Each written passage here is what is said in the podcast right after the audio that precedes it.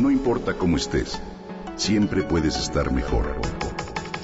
Mejor, mejor. Con Reavivadas.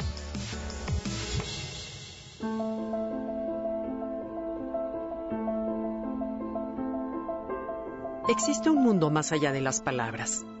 Es el mundo del no tiempo, del vacío, de la nada y del todo. Un mundo que nos lleva al centro de nosotros mismos, en el que los conceptos se disuelven y todo se convierte en energía creadora unida por el amor.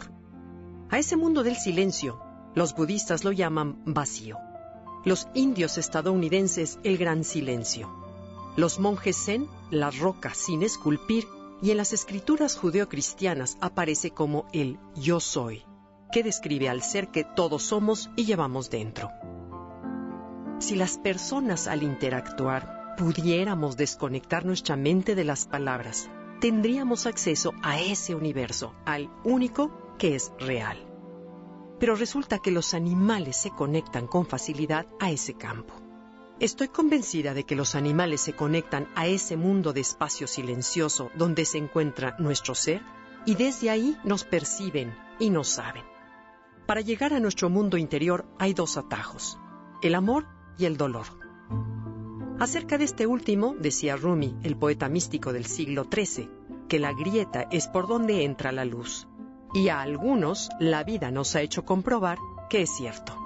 En cambio, por el amor, experimentamos ese plano como un momento placentero, fugaz e intenso. Lo curioso es que los seres humanos tendemos a oponer resistencia para entrar en él. ¿Cómo? A limitar nuestro mundo con palabras. Sí, buscamos el placer obsesivamente, pero una vez que lo tenemos, lo pensamos verbalmente en lugar de dejarnos abrazar por la experiencia que nos funde con ese todo. Felipe, mi perro labrador, quien me amaba como pocas personas me han amado, con su mirada inocente, fidelidad y amor incondicional, me conectaba con ese mundo de espacio silencioso. Hace apenas unos meses salí a pasear con él cuando ya estaba viejo y enfermo. Esa mañana caminamos por el lugar que él más amaba, el campo abierto del Estado de México. Yo iba con el alma contraída, pues sabía que de un momento a otro me llamarían para avisarme que el doctor había llegado para dormirlo y evitar así que siguiera sufriendo. Fueron nuestros últimos momentos juntos. Felipe era mi entrenador personal. Bastaba que me pusiera la ropa para andar en bicicleta y él empezaba a ladrar y a brincar de emoción.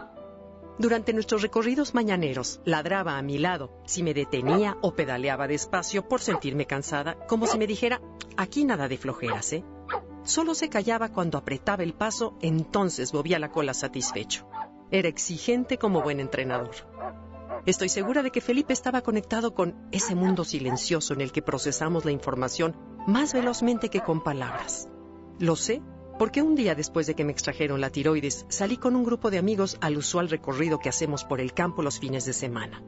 Lo hice aun cuando no tenía energía, solo por darle gusto a Felipe.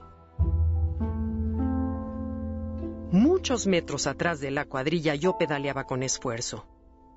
Mi fiel labrador, que generalmente iba con el grupo a mi lado, en esa ocasión me acompañaba tranquilo, atrás, callado y con una enorme paciencia de alguna manera sabía que yo no estaba en condiciones de ir más rápido.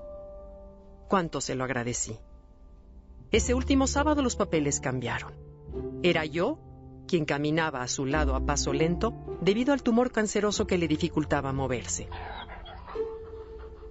Mientras gozábamos juntos sus momentos finales, escuché el temido sonido del radio que anunciaba la llegada del veterinario. El corazón se me detuvo. Felipe de alguna manera lo supo y en ese espacio silencioso los dos lloramos juntos antes de regresar.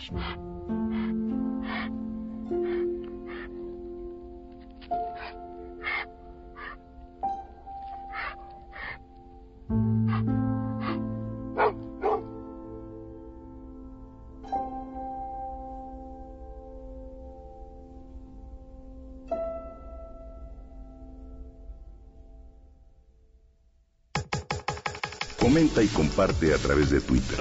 Gaby-Vargas. Gaby-Vargas. No importa cómo estés, Siempre puedes estar mejor. Mejor, mejor. Con Gaby Vargas.